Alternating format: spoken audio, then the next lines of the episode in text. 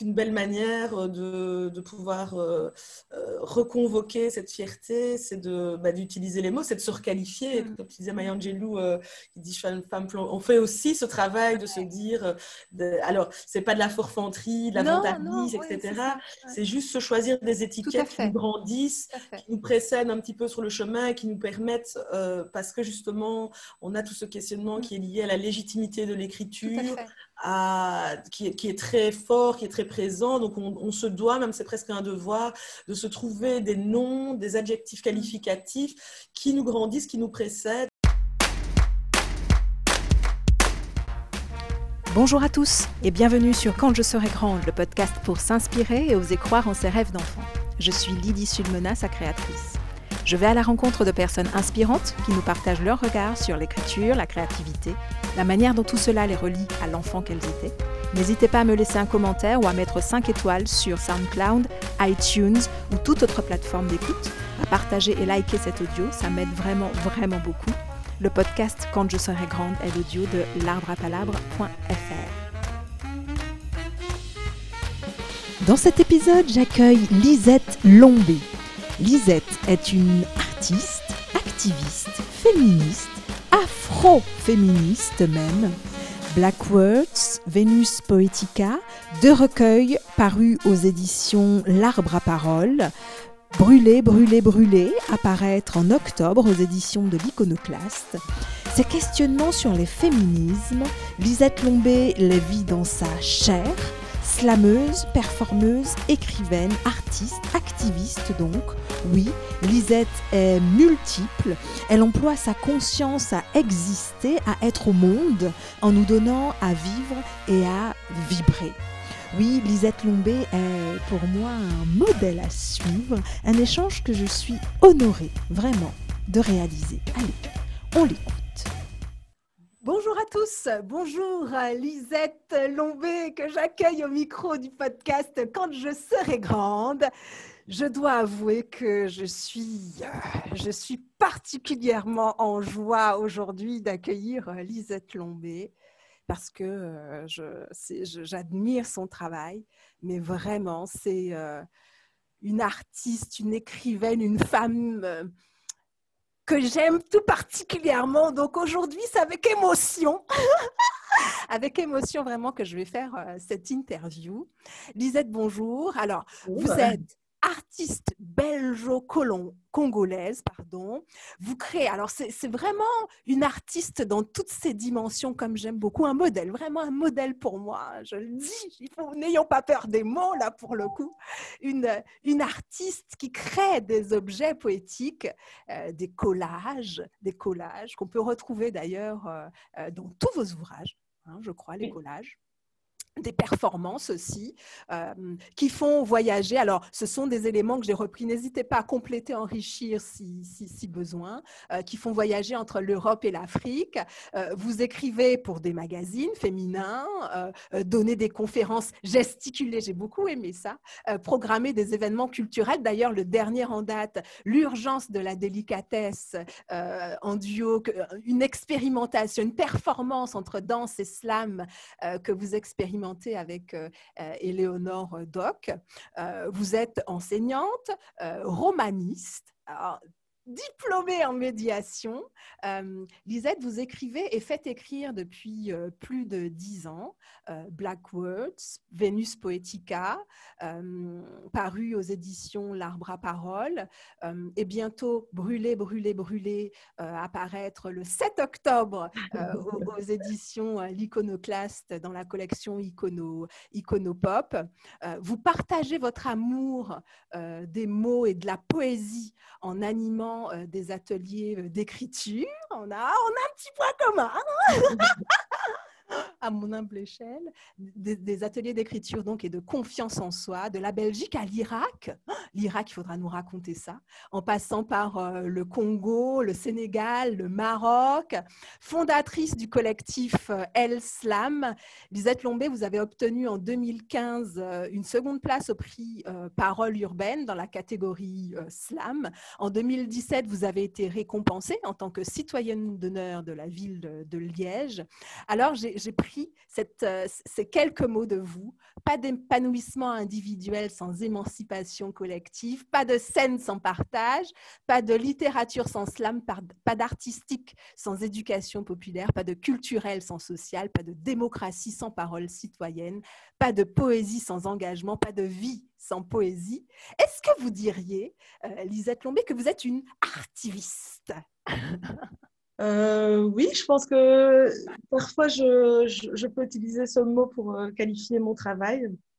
Euh, oui, c'est clair que bah, je pense que c'est dit dans, ce que vous citez comme citation là, juste avant.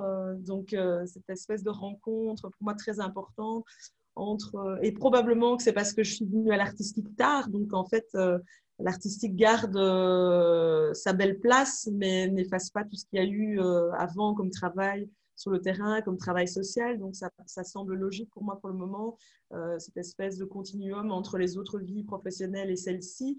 Et c'est-à-dire ben voilà, de pouvoir à la fois être sur cette scène, être dans cette pratique artistique individuelle ou collective, en tout cas cette partie artistique, et puis tout le, tout le travail social, et les deux se nourrissent. Donc du coup, quand je donne des ateliers euh, il y a cette question de la transmission, il y a, euh, euh, mais c'est toujours dans. Donc, je, me charge d'énergie que je ramène à la scène, et en tout cas qui nourrissent aussi mes recherches, mes explorations artistiques, et inversement, toute l'énergie de scène, toute l'énergie artistique me, donne de nouvelles idées pour alimenter les futurs ateliers. Donc, c'est vraiment un cercle. C'est ouais, c'est ça, c'est une exploration perpétuelle. L'un nourrit, tout, tout, tout, vous nourrit finalement. Tout vous nourrit. Oui, oui, tout à fait. Et je sais qu'il y a des temps ben, dans le, chemin artistique où euh, on est peut-être plus. Moi, je suis peut-être plus sur la scène, plus sur les routes, plus dans les répétitions, moins dans les ateliers.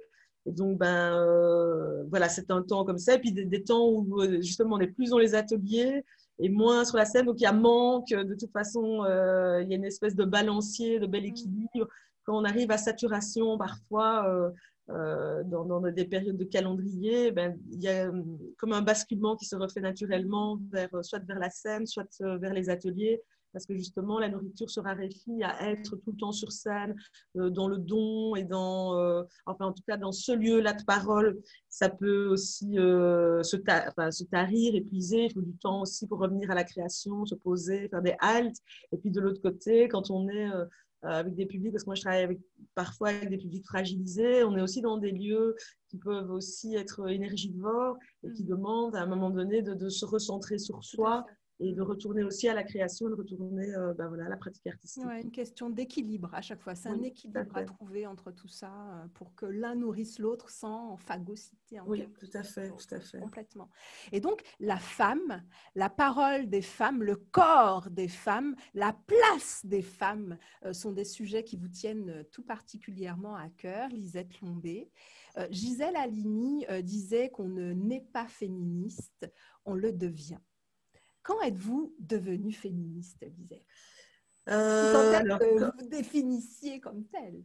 Oui, bah moi je n'ai pas absolument aucun problème avec euh, l'étiquette féministe euh, et je n'ai euh, aucun problème avec l'étiquette afroféministe en mmh. particulier, c'est-à-dire de pouvoir dire qu'à l'intérieur des féminismes il y a plusieurs visages et que forcément moi portant la partie noire, la partie africaine, la partie congolaise de mon père sur le visage, il va y avoir des questionnements à l'intérieur du des féminismes qui, qui me tiennent peut-être plus à cœur parce que je les vis dans ma chair, donc c'est clair que le positionnement intersectionnel, d'être là à la croisée de plusieurs euh, potentielles discriminations, euh, que ce soit sur le fait d'être femme, le fait d'être une personne racisée et sur les questions économiques et sociales.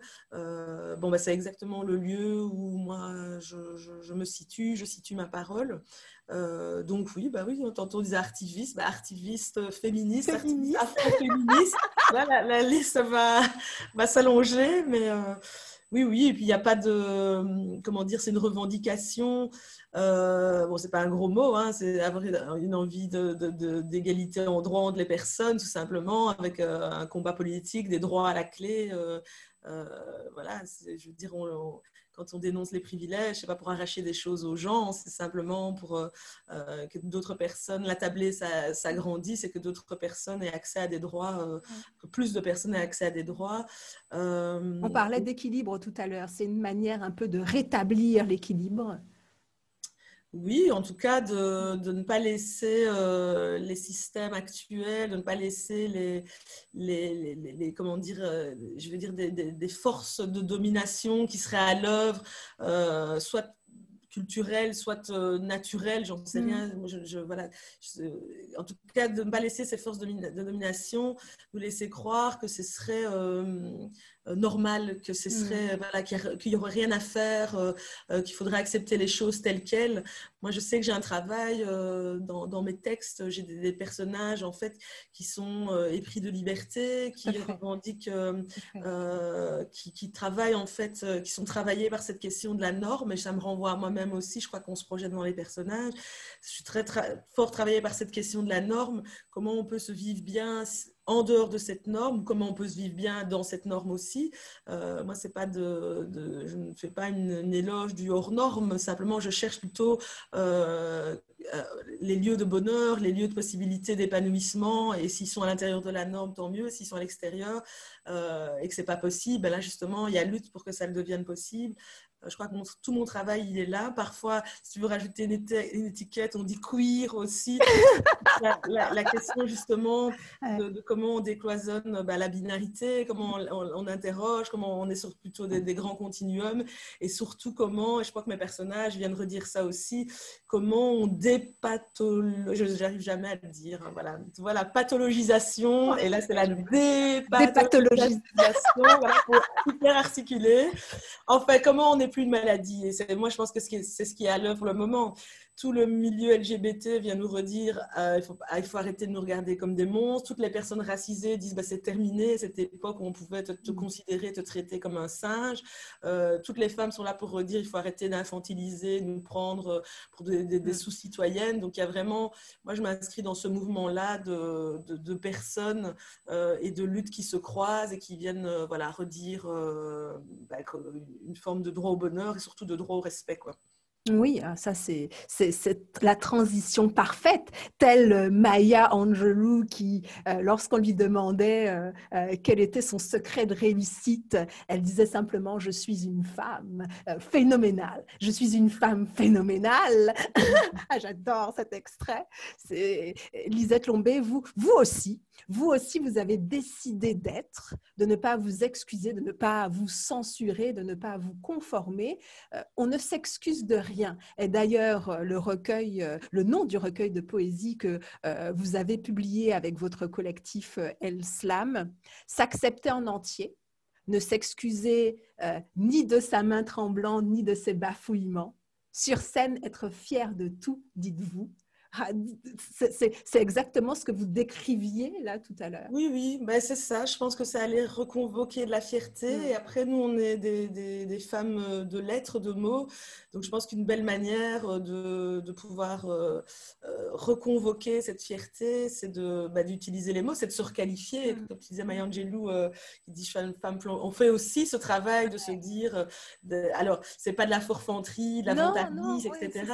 c'est juste se choisir des étiquettes qui nous grandissent, qui nous précèdent un petit peu sur le chemin, qui nous permettent, euh, parce que justement, on a tout ce questionnement mm. qui est lié à la légitimité de l'écriture, qui, est, très fort, qui est très présent. Donc on, se doit, même c'est presque un devoir, de se trouver des noms, des adjectifs qualificatifs qui nous grandissent, qui nous précèdent. Et donc effectivement, qu'on soit flamboyante, qu'on soit euh, phénoménale, qu'on soit inspirante. Et on est dans cette espèce de cercle de sororité. Donc c'est surtout qu'il ne faut pas être avare de compliments euh, par rapport aux sœurs et de pouvoir vraiment, quand une personne nous inspire, lui dire, quand une personne nous touche euh, par son travail, par, euh, par ses mots, euh, lui dire quand quelqu'un est en difficulté ou quand nous-mêmes on est en doute ou quand on est dans des ambivalences, pouvoir dire aussi ces ambivalences et être vraiment à, vraiment rester à hauteur de dialogue et surtout à hauteur d'authenticité. Mmh. Vraiment, nous, chaque fois ce qu'on redit dans notre groupe, c'est ton, ta lumière ne me fait pas ombrage. C'est un peu notre mantra. Donc ça veut dire vraiment être dans une réjouissance pure pour les les, copines qui avancent sur le parcours euh, professionnel, artistique, euh, et ne pas justement être dans quelque chose peut-être dans lequel on est éduqué, dans des espèces de compétitions, dans des espèces de, de, fantasmagories que le gâteau devrait toujours être petit et à découper en plein de morceaux, alors qu'il est plutôt, bah, tu vois, comme l'amour maternel, c'est-à-dire, bon, bah, tu as un, deux, trois enfants, l'amour ne se divise pas comme ça, euh, c'est pas comme un gâteau qui se divise, c'est quelque chose d'extensible, euh, d'expansible, un peu comme, euh, bah, comme l'amour universel, je sais pas comment on dit. Et donc c'est vraiment ça, c'est-à-dire non seulement se qualifier de belle manière, mais aussi réinterroger toutes les pensées limitantes, toutes des choses qui, qui nous rendent plus petits et qui nous rendent frileux dans, dans la rencontre à l'autre, où on a l'impression qu'on va nous arracher quelque chose, nous diminuer, qu'on va perdre quelque chose, alors que c'est exactement l'inverse, quoi, dans la curiosité, dans la rencontre, dans le voyage.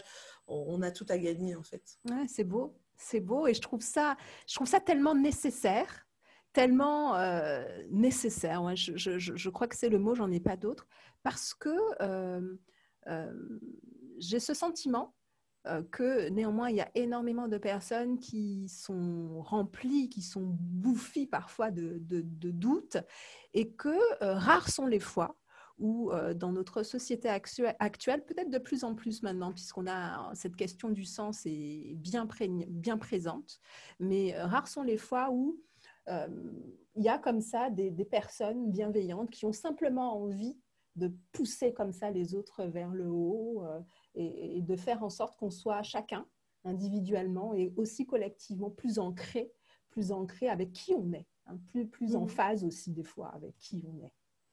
Oui, oui. Parce que je trouve que c'est précieux. Et là, par exemple, on est dans une performance, comme tu disais, avec Eleonore Doc, mm. qui est une, euh, une performeuse aussi qui travaille l'expression corporelle, le mouvement, mais aussi le texte. Elle a eu cette vision pendant le confinement de voilà l'urgence de la délicatesse, c'est-à-dire euh, d'être à, ce lieu d'attention particulière à l'autre, avec cette urgence. Donc, c'est-à-dire quelque chose qu'il faut euh, vraiment recultiver pour venir, si tu veux, faire barrage à, à ce qu'est-ce qui serait l'inverse de la délicatesse, ben, le chacun pour soi, mm. une forme de rudesse, une forme de fermeture des, corps, des cœurs, euh, une forme d'éloignement des corps aussi, ben voilà, parce que crise sanitaire. Et donc, elle, redire, euh, elle, vient, elle vient nous redire avec sa vision là, ben, l'importance de, de, de, cette petite distance, l'importance du rapprochement, l'importance du soin à l'autre et du soin à soi aussi, parce qu'effectivement, nous, quand on est dans dans des militances, euh, on est exposé, tu vois, on a une espèce de lucidité par rapport aux injustices, donc tu es tout le temps comme une espèce d'éponge mm. euh, qui, prend, euh, voilà, plus la sensibilité, je pense, une forme de rapport au monde, dans une forme de sensibilité accrue. Et donc, ouais, exacerbée, ouais, c'est ça, c'est ça. Exacerbée, exactement, c'est ça le mot. il faut aussi prendre soin de soi, de sa petite flamme, quoi. Et, et, Lisette Lombé, comment vous faites pour prendre soin de vous? C'est la, poésie, c'est la scène, c'est comment ça se passe? Euh, alors, je ne sais pas si la scène, c'est la manière de prendre soin, parce que je trouve qu'on donne beaucoup, euh, on, est fort. Euh, enfin, voilà, moi, je n'étais pas prédestinée à aller sur scène, donc ça reste un lieu. Ma coach, elle me disait, c'est pas un lieu d'évidence, parce que c'est mm. pas un rêve d'enfant ou quelque chose comme ça. Mais elle me dit, pourtant, c'est quand même un lieu juste. Donc, je pense que la scène, moi, ça m'apporte de la justesse, ça m'apporte de l'alignement, ça m'apporte de la nourriture mm. aussi, les ateliers, la nourriture pour ma mission de vie. Je me sens vraiment à ma juste place. Après, je pense que justement, pour prendre soin de moi, je crois que des fois, c'est l'éloignement de la scène, c'est l'éloignement de tout ça je prends soin de moi en donnant un rendez-vous quotidien à mon écriture. Hmm. Je pense que quand je le fais pas, je passe à côté de quelque chose, comme quand on se donne, bah, quand on prend soin de son corps, quand on fait un hmm. peu de gym ou de yoga, je sais pas, moi c'est la même chose avec l'écriture. Je prends soin de moi quand j'arrive à me déconnecter des réseaux et que j'arrive à, voilà, ce qui n'est pas évident non plus, euh, je pense, quand une pratique artistique, euh, de, voilà, de s'éloigner de cette forme de communication-là, euh, en étant avec mes proches, en étant avec mes mes, enfants, en étant dans la marche, euh, en étant dans, dans une forme de, ralentissement.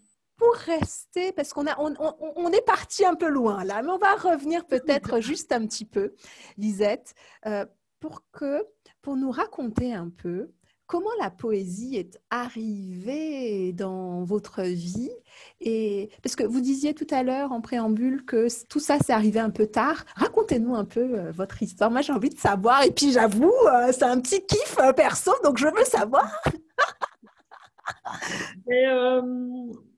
moi, c'est vrai que c'est plutôt arrivé tôt. Donc, euh, j'ai une machine à écrire depuis l'âge de 8-9 ans, avec euh, aucun questionnement. Tu vois, pas du tout d'angoisse de la page blanche. Donc, ça virevolte. J'écris des tas de trucs euh, du policier, mais déjà de la poésie, déjà quelque chose quand même, oui, qui s'approche de la poésie. Et puis, je ne sais pas pourquoi, il y a une espèce de mise au frigo. Je sais qu'il y a une confiscation de cette machine parce que, je ne sais pas, mes parents ont trouvé des textes qui étaient déjà un peu il aura fait peur et cette machine a été confisquée. Ma soeur m'a dit plus tard, moi j'ai aucun souvenir de ça, que j'avais vraiment été euh, euh, engueulée quoi, par mes parents, vraiment, euh, et que, voilà, que cette machine a disparu. Et puis, je pense qu'à l'adolescence, j'ai continué à écrire, mais plus tu sais en cachette, j'ai retrouvé des mm-hmm. textes, des textes quand tu es dans des questionnements existentiels. C'était une époque où j'étais, j'ai été très influencée par les discours de Lumumba, de Martin Luther mm. King, Mandela, etc. Donc, il y avait comme ça un questionnement qui, qui était lié presque aussi à une forme de, mystique, je dirais mm. ça comme ça. C'est-à-dire, euh, mais que tout le monde éprouve, c'est-à-dire quand tu regardes un coucher de soleil et que tu te sens bien exister, bien humble bien de passage. Donc ça, c'était, je pense, très fort à cette époque-là. Et puis, quelque chose qui s'oublie, je ne sais pas, le secondaire, euh, la, manière de devoir étudier cette littérature qui est déconnectée d'une forme de plaisir et qui est liée à des points, à des notes, je ne sais pas. Et euh, même l'université, j'avais commencé psycho, puis je suis partie vers le mmh. littéraire. La manière de l'analyse textuelle, le décortiquage de textes, etc., m'a aussi éloignée du, du, plaisir du texte. Ce pas des études qui m'ont euh, ramené vers ma propre écriture. Elles m'ont amené... Pourquoi tu penses? Est-ce que tu penses Tu penses pas que c'est un, un, un, parcours nécessaire pour justement mieux revenir? En tout cas, peut-être, euh, mon père dit que les choses sont écrites, donc euh, probablement ma coach aussi me dit que je ne dois pas avoir de regret d'être venue très tardivement sur la scène parce que ça me donne une autre voix aujourd'hui mm. et que probablement que j'aurais pas dit les mêmes choses avec un autre parcours. mais ce qui est sûr, c'est que euh, même en, tant qu'enseignant. Donc, tu vois, j'étais quand même liée à la question de la mm. langue française, de la transmission, de l'apprentissage, mais il n'y avait pas d'autorisation à mm. moi-même, avoir une, à moi-même écrire euh, quelque mm. chose. Il n'y avait pas non plus, euh, quand j'étais étudiante, je faisais déjà des collages, j'avais chez moi des grandes fraises de 3 mètres sur 2. Ben, pour moi, c'était de la déco. Personne dans mon entourage ne m'a jamais dit, pourtant tout est là. C'est super, en plus, les collages sont super, vraiment. Personne ne m'a jamais dit que c'était quelque chose d'artistique. Donc voilà, moi, j'ai, voilà.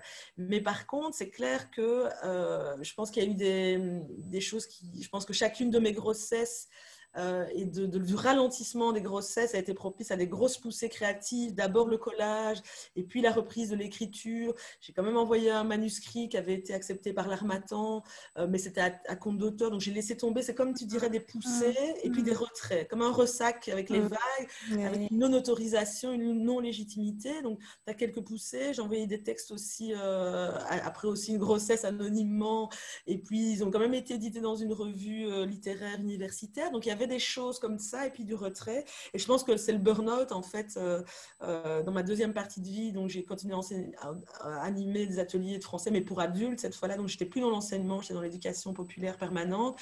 Et donc, je pense que le burn-out qui a vraiment cramé le corps et qui a mis un, coup d'arrêt mmh. Euh, mmh. à la course, finalement, c'est à, à, ce moment-là, je pense que là, vraiment, sur parce qu'il y a eu tellement un questionnement, le rapport au travail, euh, le rapport au temps, toute la cellule familiale, mm. toutes les questions identitaires qui sont revenues, tout ça a fait un, euh, voilà, une espèce de maelstrom comme ça. Mm. Et à partir de là, je pense que ça a craqué quelque chose. Et le hasard a fait que c'est vraiment la première semaine après, euh, voilà, cet arrêt très très brutal du corps que je suis montée sur scène pour la première fois parce qu'en fait, c'est vraiment un hasard de calendrier. Et je crois que si je n'avais pas eu cet arrêt du corps, j'aurais pas répondu à cette invitation.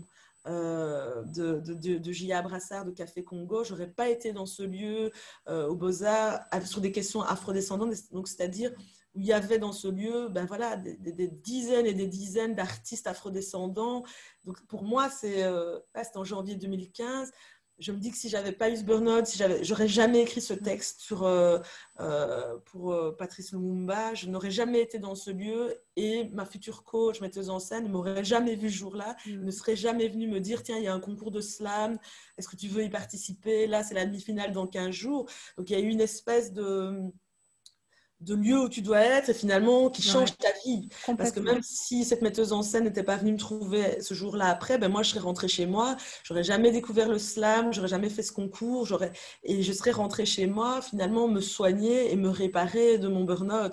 Mm. Probablement quand même que l'écriture, qu'il y avait la brèche d'écriture mm. presque automatique et cathartique qui avait été ouverte aurait donné quelque chose, mais certainement pas du littéraire et certainement pas une reconversion vers de l'artistique. Mm, mm. Donc je dois, jusqu'à aujourd'hui, euh, chaque jour, et je suis en énorme gratitude par rapport à euh, voilà, ces rencontres-là et, ce moment-là. Et là, on a l'impression, en effet, en, en, écoutant euh, cette histoire, c'est qu'il n'y a pas de hasard finalement, que les choses arrivent un peu comme parce qu'elles doivent arriver Hein, simplement. C'est incroyable. En, poète, poétesse, mais on aime bien se dire ça, que on aime bien avoir des signes, des...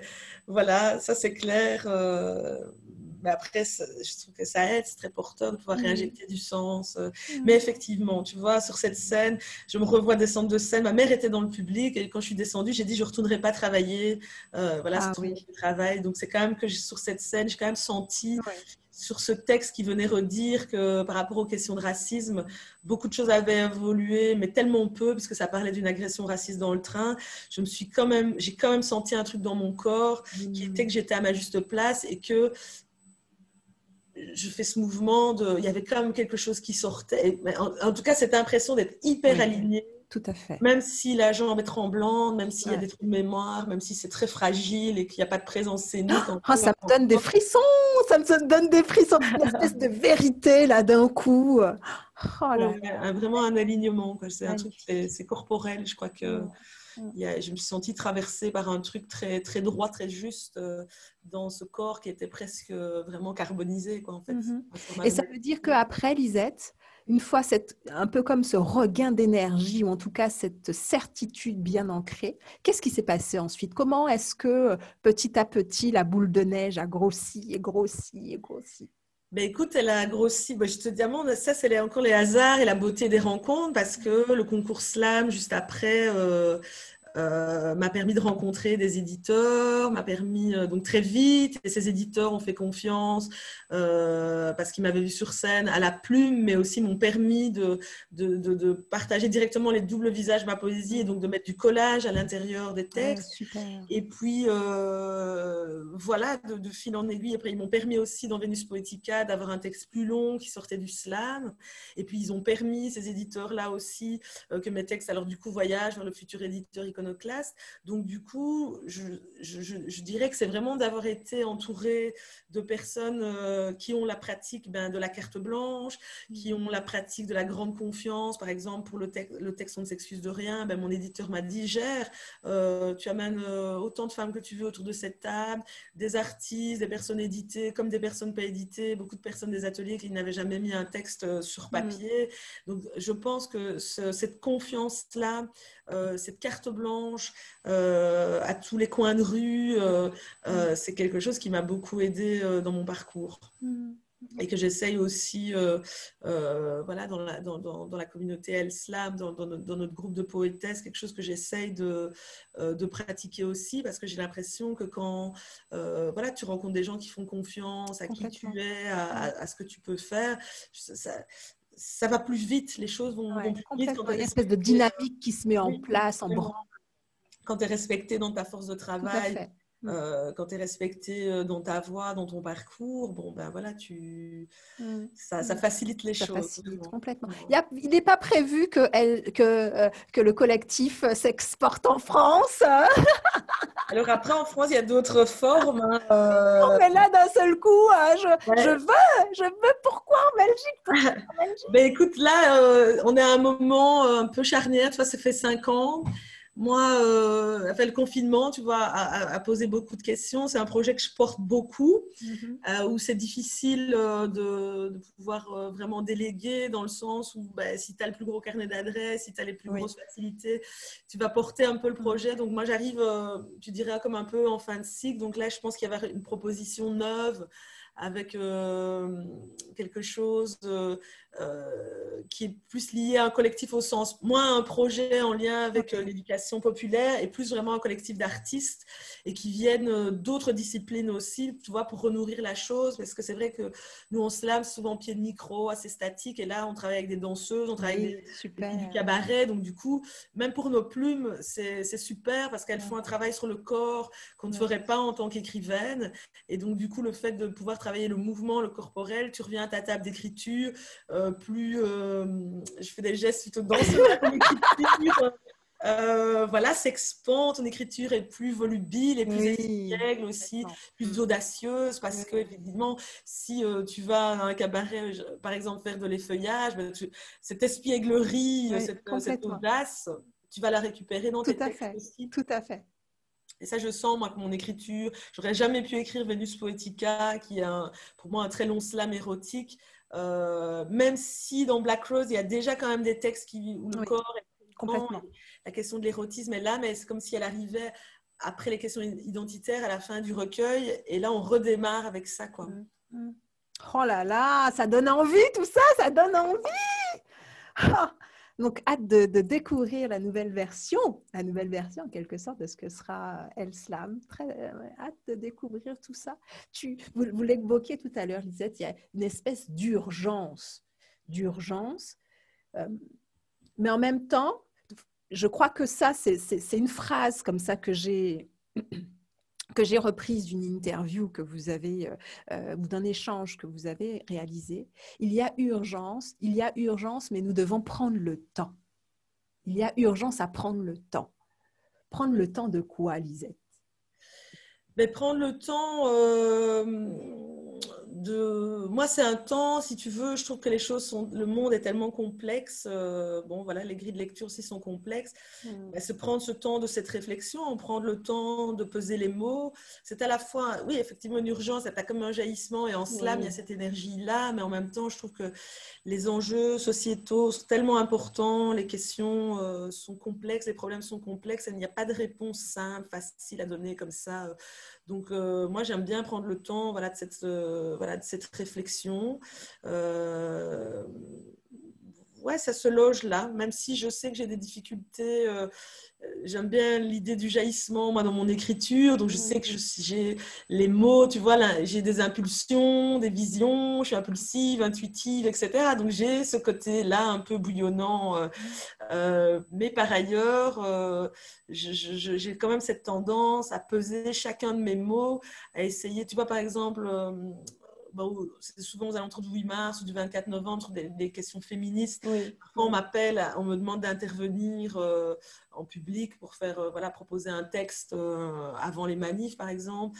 Bah, je sais que là, moi, je prends vraiment mon temps pour écrire les choses je ne confonds pas euh, mon urgence et l'urgence euh, sociale avec euh, cette urgence de l'écriture. Donc, c'est-à-dire vraiment quand tu écris le texte, c'est de se dire bon, est-ce que tout le monde dans ce texte, donc déjà tu ne prends pas la parole à la place des gens, mais mmh. tu vois, n'es pas porte-parole, mais donc du coup, ça te met dans une position où tu dois vraiment te dire est-ce que tout le monde est convoqué dans ce texte, est-ce que tout le monde est, à la tablée? Et quand je dis nous les femmes, est-ce que je pense réellement à nous, nous les femmes, à nous toutes les femmes, euh, évidemment les, questions de couleur, mais est-ce que je pense euh, euh, aux femmes quand je dis les travailleuses, est-ce que je pense aux travailleuses qui sont papier, par exemple, tu vois? Donc, je pense que ce temps-là, c'est vraiment un temps de d'agrandir la tablée et d'avoir conscience que quand on, utilise le nous, c'est de qui on parle. Même maintenant avec le confinement et le déconfinement, c'est nous les artistes, mais de qui on parle, tu vois? Il y a des artistes pour le moment qui aucun revenu, d'autres qui ont euh, une forme de protection euh, de l'intermittence. Euh, on n'est déjà pas sur la même rive. il y a, moi, je suis partie du lot des artistes entre guillemets privilégiés parce que le déconfinement, les gens euh, vont aller chercher plutôt des valeurs sûres, euh, essayer comme les jauges des salles sont divisées. Bon ben, donc je fais partie de ce wagon, c'est-à-dire euh, avec déjà des partenariats qui font confiance à son travail, qui vont te rappeler. donc voilà, c'est le prendre le temps, c'est ça aussi. C'est ce qui permet aussi de donner autant de, de force et de justesse aussi, euh, et de justesse euh, au texte. Oui, et je pense aussi, comme je disais tout à l'heure, comme je pense que j'ai pris sans le vouloir mon temps pour arriver à la scène, euh, je pense que ma parole porte aussi cette trace-là de que finalement, moi, j'ai pas fait d'école d'art, euh, tout en étant quand même liée au verre depuis longtemps. Euh, mais c'est une parole de femme qui, qui entrait déjà dans, presque dans la quarantaine, en fait. Mmh. C'est-à-dire jeune poétesse, jeune euh, sur scène, jeune première scène, mais déjà à l'aube de la quarantaine. Donc voilà. Et puis dans mes textes, je pense que de plus en plus la question du temps, la question de comment comment à la quarantaine, il y a des choses différentes qui se jouent pour les hommes et pour les femmes. Euh, voilà. en tout cas, je sens ça entre les lignes qui est en train vraiment de, colorer les textes. La question de la transmission aussi euh, par rapport à mes enfants, mais aussi par rapport euh, à mes parents. tout ça est entre les lignes et je pense que ça plus de plus en plus. Quoi. Ouais, super. super. Oh, passionnante, hein j'adore, j'adore Merci Lisette. On va arriver bientôt à la fin de cet échange, mais juste avant, encore euh, une, enfin, allez, deux questions. La première, euh, c'est concernant justement l'écriture. Euh, vous l'avez évoqué tout à l'heure avec le collectif El Slam où chacun a sa place et l'idée c'est de tirer vers le haut. Quel conseil justement auriez-vous à donner à ceux qui ont l'envie mais n'osent pas ou qui avant même d'avoir essayé, euh, s'auto-censurent en considérant que euh, euh, ce qu'ils ont à raconter soit ne mérite pas de l'être, soit sera forcément rejeté, rejeté par cette société ou par une certaine communauté. Bon, bah d'abord, je leur dirais que c'est bien légitime tout ça. Voilà, on n'est pas élevé dans des sociétés où euh, peut-être cette écriture est vraiment valorisée. Tu vois, même dans le cursus euh, scolaire, euh, il y a peu de place. Mais en Belgique, bon, à partir de 12-13 ans, ça se réduit à peau de chagrin, t'as plus. Donc, ça te montre aussi que la considération par rapport à ça dire aussi que c'est bien légitime parce que toute notre écriture pendant tout notre parcours scolaire est notée. Donc il faut bien écrire, c'est la grammaire, la conjugaison. Donc à partir du moment où on revient à quelque chose qui est lié à l'imagination, qui est lié à sa propre grammaire, ben on peut se sentir un peu petit. On peut avoir aussi plein là derrière les épaules des grands noms littéraires euh, qui font euh, de l'ombre et qui pèsent. Donc on peut se sentir euh, petit. Donc, moi, je, je tenterais euh, de désacraliser la chose et de, de, me dégager de cette idée qu'il y a quelque chose qui tombe sur la tête, comme ça, des poètes, des écrivains par le haut, et que c'est. Euh, voilà. Et de revenir à des choses ça. Moi, je suis dans des ateliers d'écriture créative, donc pas littéraire, créative, où on part d'une photo pour. Euh, voilà, quand on n'a pas les mots, ben, de déjà euh, partir d'une photo, dire ce qu'on y voit.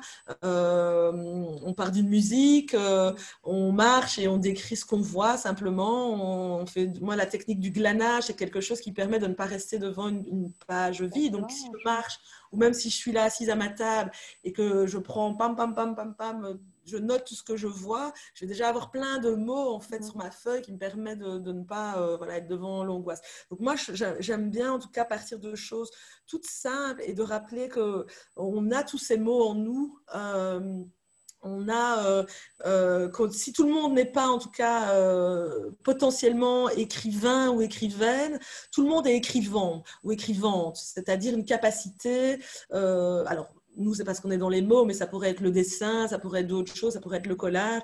On a, en tout cas, tout le monde a cette, euh, cette énergie de créativité, ou dans la cuisine, hein, peu importe. Mmh. Moi, j'essaye de reconnecter les gens à ça, donc tout simplement en disant que oui, on a cette énergie de créativité qui est infinie, cet imaginaire, cette imagination qu'on avait, on ne se posait pas autant de questions quand on était enfant. Donc, euh, euh, voilà, quand on est enfant, on dessine, on fait des choses qui, qui précèdent la notation, qui précèdent jugement. Et donc, c'est essayer de se reconnecter à, peut-être cette partie enfant qui est toujours là. Euh. Hmm.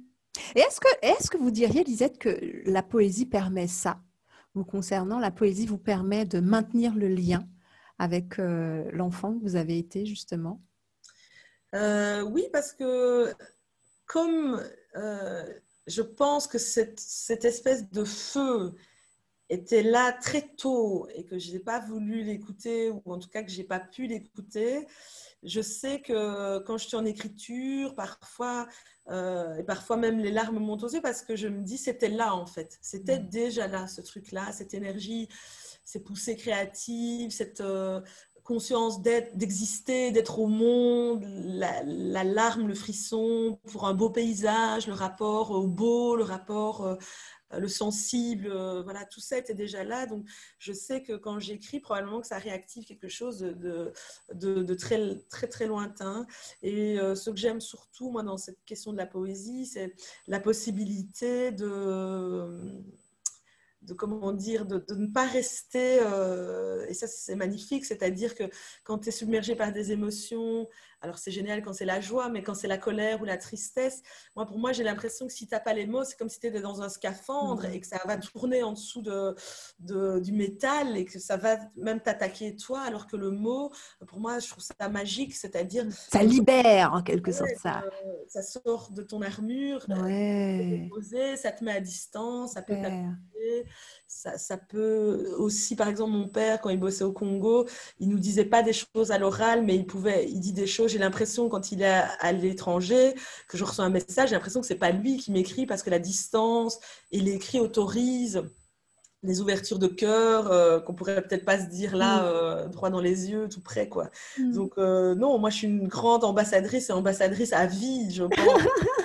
poétique, de la poésie, de la langue, des mots. Voilà, ça c'est clair. Quoi. Et je pense ah. intarissable sur cet amour.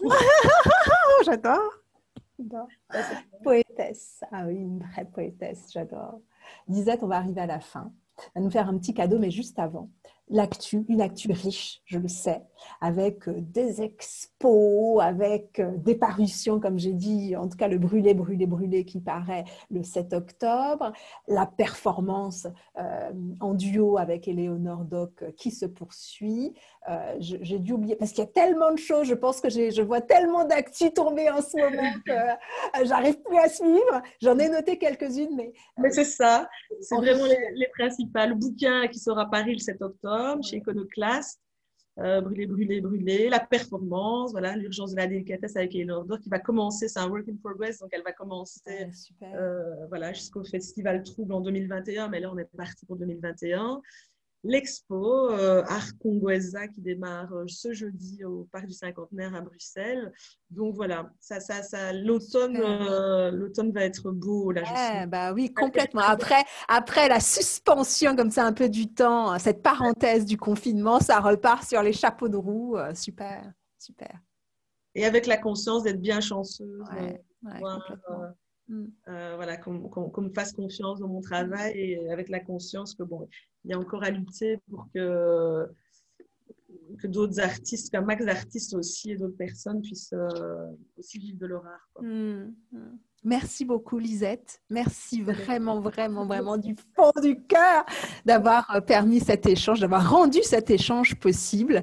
Euh, je dis merci et au revoir tout de suite puisque je vais vous laisser avec euh, Lisette Lombé qui va vous, vous partager un court extrait de Vénus Poetica. Alors, c'est un texte euh, qui parle d'une ville euh, de Belgique qui s'appelle Ostende. Et euh, voilà. Ostende. Ostende, c'est l'oubli des enfants deux fois lent, à l'automne et au printemps. Ostende, c'est l'escapade baise, la remise des hauts d'or pour couple pépère. C'est de la mémoire érotique pur jus pour tes vieux jours. Ostende. Ostende, c'est tout ce que tu veux en retenir, mais c'est aussi ce matin, seul, au buffet de l'hôtel, seul et fraîchement célibataire. Buffet de l'hôtel, coup de chaud, tu dénotes, coup de chaud, cuir qui craque, bottes qui claquent, smoky eyes qui jure, coup de chaud, tu manques de sommeil, tu manques de classe, tu es la nuit, la nuit qui débarque à la table de leur petit déjeuner et qui crache dans leurs œufs brouillés. Tu le connais, ce coup de chaud. Tu le connais. Entrer dans une salle et t'apercevoir que tu es la seule personne noire. Femme noire. Ruche blanche. Radar. Radiographie instantanée. Réflexe des filles de l'ancêtre gibier. Calcul d'apothicaire. Combien Combien de ta couleur? Qui Qui dresse les tables? Qui sert? Qui garde les entrées et les sorties de la fête? Qui nettoie les merdes et les miettes? Qui repasse après les invités? Qui sont ces petits shérifs qui pullulent et polluent ta solitude nègre? Ils te disent, tous ces petits shérifs, ils te disent, sans te dire, que les corps blancs et les corps noirs ne devraient pas se mélanger, que les vieux corps et les jeunes corps ne devraient pas se mélanger, que les corps riches et les corps pauvres ne devraient pas se mélanger, que les corps qui marchent et les corps qui rampent ne devraient pas se mélanger. Ostente, buffet de l'hôtel, coup de chaud, tu es transgression, tu es redistribution des cartes. Pour eux, tu ne peux être que prostituée, idiote, vénale, insecte qui salope la salade de fruits. Tu ne peux pas être cette femme qui sort un calepin et un stylo. Tu ne peux pas être cette femme qui noircit les feuilles à la vitesse de l'éclair, cette femme qui maîtrise leur langage, leur code, leur tournure de phrase, leurs difficultés grammaticales, leurs exceptions qui confirment la règle et qui se moque de leur regard, de leur critique, de leur moquerie, et qui écrit, et qui écrit, et qui écrit, et qui écrit, et qui leur cloue le bec. Merci Lisette. Merci beaucoup pour ce magnifique cadeau. Ostende. Merci.